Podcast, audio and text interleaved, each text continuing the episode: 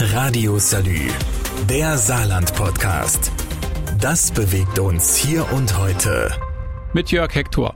Immer noch Corona, aber etwas schärfer als noch vor einer Woche.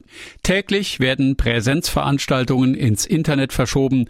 Die Zahl abgesagter Weihnachtsmärkte steigt ebenso wie die Zahl derer, die draußen auf den Einkaufsstraßen Maske tragen.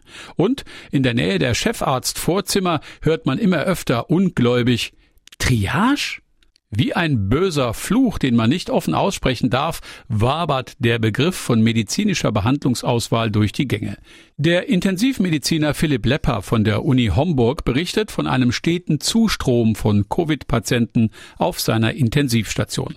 Die Bettenauslegung auf Leppers Station steht für Nicht-Covid-Patienten auf Rot, für Covid-Patienten auf Gelb. Bedeutet, OPs, die verschoben werden könnten, die werden schon vorab einmal bewertet, wer von denen denn als erstes drankommt und wer gar nicht drankommt, also verschoben wird. Das ist eine Auswahl. Anderes Wort dafür Triage.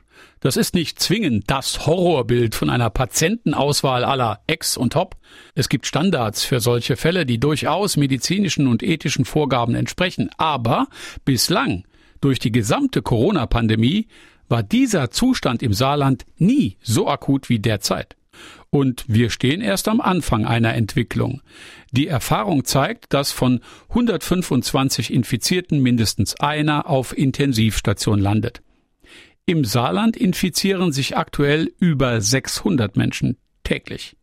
Macht in den nächsten Wochen circa fünf Intensivpatienten pro Tag dazu, rein rechnerisch. Bis gestern gab es im Saarland 394 Intensivbetten, 351 davon sind belegt. Inzwischen dürften weniger als 40 frei sein. Und da werde ich mal ein bisschen ironisch, da muss man schon genau auswählen, wann man sich seinen Herzinfarkt nimmt oder den Schlaganfall, die Krebsdiagnose, den Autounfall, vielleicht ist es auch nur die Leiter, die umfällt. Timing ist gefragt, liebe zukünftige Notfallpatienten. Ironie off. Übrigens, die allermeisten behandlungsfähigen Covid-Patienten sind ungeimpft. Es gibt auch Geimpfte, die ins Krankenhaus müssen. Ja, das stimmt.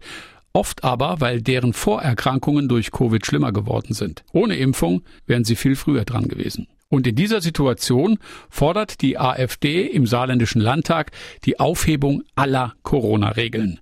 Und sie kritisiert die Sicherheit von mRNA-Impfstoffen, wie der von BioNTech, Pfizer oder von Moderna.